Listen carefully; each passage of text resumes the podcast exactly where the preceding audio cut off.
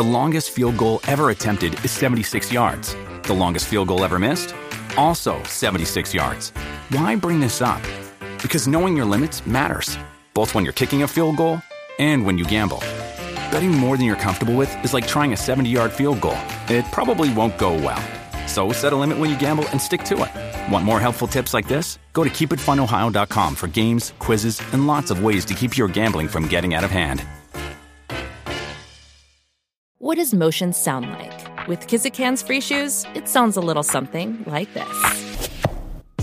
Experience the magic of motion. Get a free pair of socks with your first order at kizik.com/socks. 2007年、長崎県佐世保市名切町のスポーツクラブで会員となっていた男がクラブの施設内である事件を起こしました。今回はその事件の内容と犯人の経歴をまとめていきます。1970年、後に事件を起こすこととなる馬込正義が長崎県佐世保市で生まれました。馬込の両親はカトリック教会に通う熱心な信徒だったようです。そのため息子だった彼も生後間もなくして教会に連れて行かれ、そこで洗礼を受けています。これによって馬込もキリスト教の信者になりました。それから数年経つと妹と弟も生まれ、一家は5人家族になったようです。そんな家庭ですくすくと育った彼は地元の小中学校で義務教育の期間を過ごし、15歳になると佐世保工業高校へと進学しています。そこで高校生活を送っていた馬込ですが、そんな彼のことを教師は温厚な生徒だと感じていました。しかし、その一方で一部の同級生は馬込のことを気味悪がっていたようです。というのも、当時の彼は黒ミサに興味を持っていました。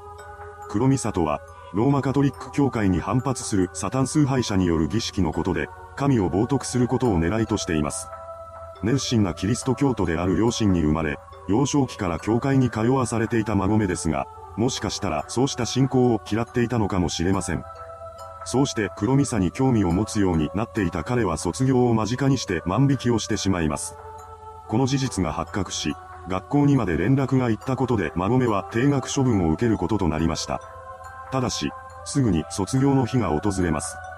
高校を卒業した後の彼は県外の大学へと進学しましたが、ここは卒業を迎えずに中退し名古屋と東京で職を転々としました。ですが、それも長続きはせず、短い時では1ヶ月と持たずに辞めてしまいます。その後の馬込は地元である長崎県佐世保市に戻りました。そこでは水産会社や病院などで働いています。ただ、やはりここでも長続きはしません。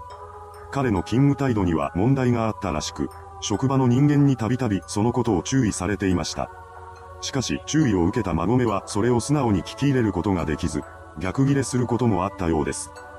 そうして職を転々としていた彼はある時から弁護士を目指し始め、その年からは司法試験を受験しています。ですが、簡単に合格することはできず、4年連続で不合格となっていました。馬込の高校時代からの友人はこの頃から彼の様子がおかしくなっていったとしています。具体的には自宅の離れに引きこもるようになり、教会にもほとんど姿を見せなくなったそうなのです。そんな中、馬込は銃に興味を持つようになっていき、本物の銃を所持したいと考え出します。そして2002年夏、馬込は佐賀県鳥栖市の銃専門店で銃を購入しました。この時購入した銃はベレッタ AL391 という散弾銃です。それからも彼の銃に対する熱が冷めることはなく、さらに2丁の散弾銃と空気銃1丁を購入しています。警察には射撃競技と狩猟に用いるためのものだとして届け出ていました。これは嘘ではなく、馬込は実際にクレー射撃をしている時期があったそうです。その一方で、彼は佐世保市名切町のスポーツクラブルネサンス佐世保の会員にもなっています。そこではウェイトトレーニングなどをしていたようです。馬込が運動を始めたことで、彼のことを心配していた周囲の人々は少なくとも身体的には健康になるだろうと安堵していました。しかし、この考えに逆らうかのように馬込の様子はどんどんおかしくなっていきます。大音量で音楽をかけたり、銃を所持した状態で目的もなく外を歩き回ったりするのです。また、外出時には迷彩服を身にまとい、深夜に近所の家を訪ねたりするようにもなっていきました。そして他人の家を訪ねる際、彼はトイレを貸してほしいと頼んでいました。自分の家がすぐ近くにあるというのに、わざわざ他人の家のトイレを借りようとする意図がわからないのです。その上、時刻は深夜2時頃であり、その家の住人は眠りについていました。夜中に突然起こされた上に全身迷彩服の男がトイレを貸してほしいと言ってくるのです。言われた側からすれば、君が悪くて仕方がなかったことでしょう。しかも、孫めは日常的に銃を持ってそこら辺を歩き回っているのです。それだけでも十分に恐怖を感じるはずですが、その他にも彼の気候は確認されていました。仕事が続かない孫めは、近所の人があちこちで悪口を言うから就職できないと話し、規制を発するようになったのです。当然ながら、近隣住民は彼に対する危険意識を持つようになります。そこで彼らは警察に連絡し、再三にわたって孫めの住所自資格を取り消すように求めていました。これを受けた警察は彼に対して銃の主要な部品である先台の自主的な提出を要請します。先台とは銃を構える際に手で支えるための部品で、車種の手を重心の熱から保護する役割も持っていました。ただ、この要請はあくまでも任意のものであり、法的な強制力はなかったようです。そのため、孫めがこれに応じることはありませんでした。2007年に入ってからの彼は父親の退職金に頼り切った生活を送っています。しかも300万円の新車と40万円の漁船を購入するなどしているのです。ですが、孫め自身に安定した収入はありませんでした。そのためお金はどんどんなくなっていき、最終的には金融機関から570万円もの借金をしてしまいます。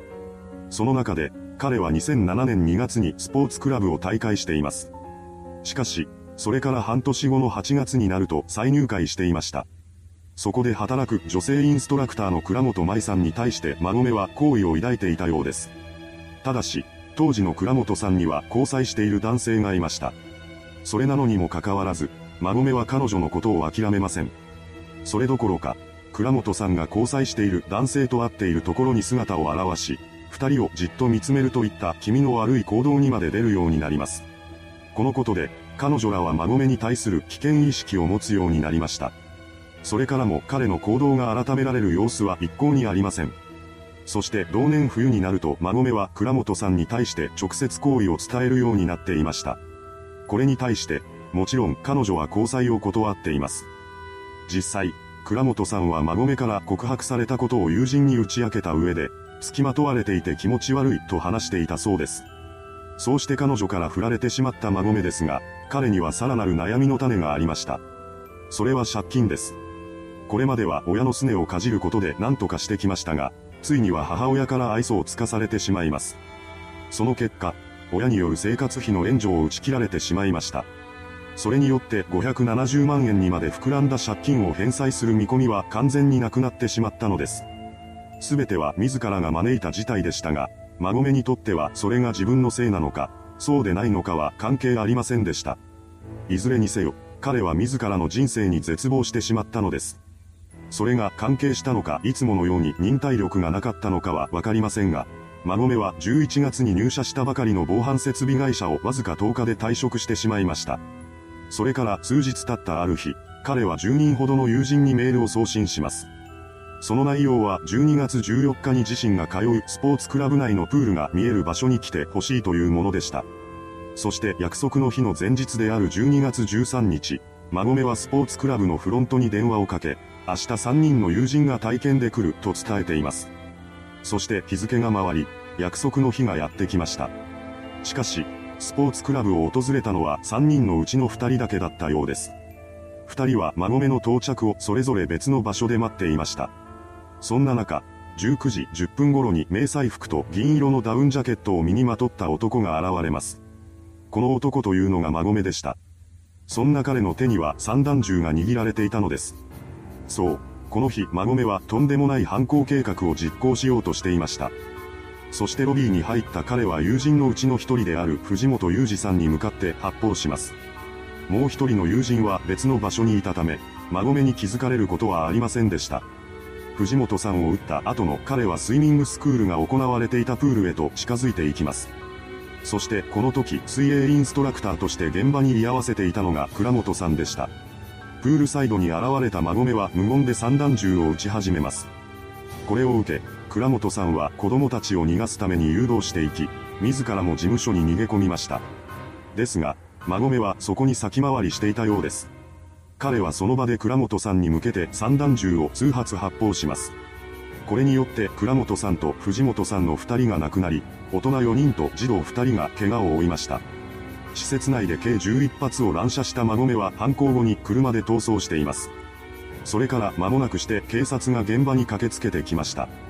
ただ、この時点では犯人が馬込だと発覚していなかったようです。そのため、迷彩服姿の大柄な男という目撃証言から、当初犯人はアメリカ兵ではないかという憶測が飛び出すこととなります。しかし警察が目撃者や関係者などから情報収集していく中で、馬込の存在が浮かび上がってきました。犯人が銃を所持していることから捜査には長崎県警察銃器対策部隊と福岡県警察サットも加わっています。そうして馬込の行方を追っていると、事件発生から数時間後の15日午前1時頃に馬込が所有するワゴン車が発見されました。その現場は教会前の道路上だったようです。そして馬込はこの教会の信徒でした。発見された車の中には誰もいませんでしたが、代わりに散弾銃2丁と空気銃1丁が見つかっています。警察は犯人が散弾銃を持った状態でどこかに身を潜めていると考え、厳戒態勢を敷いていました。すると、車発見から約5時間後の午前5時44分に発砲音が鳴り響いたのです。これを受けた警察が教会の敷地内を捜索していると、散弾銃を握ったまま倒れている馬込が発見されました。時刻は7時35分頃だったようです。警察は現場の状況から犯人が自決したものだとしています。被疑者である馬込がこの世からいなくなってしまったため、動機の解明は難航を極めました。ただ、まっすぐに倉本さんの方へと向かっていっていることから、彼女を狙った計画的な犯行だと推測されています。もう一人の犠牲者である藤本さんに関しては、彼が犯行を静止しようと試みたため、激高した馬込によって撃たれたものだとされました。後に藤本さんの静止行為は警察官の職務に対する協力援助行為であると認定され、遺族には給付金が支払われています。最終的に警察は、借金返済ができなくなった馬込が自暴自棄となり、犯行に至ったと結論付けました。ただし、それでも不明瞭な部分は残されています。2008年2月2日、馬込は本事件に関する容疑で書類送検されました。そしてそれから約1ヶ月後の3月5日、長崎地方検察庁佐世保支部は被疑者死亡で彼を不起訴としています。いかがでしたでしょうか突如として起こされた衝撃の事件。犯行後に犯人が自決していることからわからない部分も多く、完全な真相解明には至っていません。それではご視聴ありがとうございました。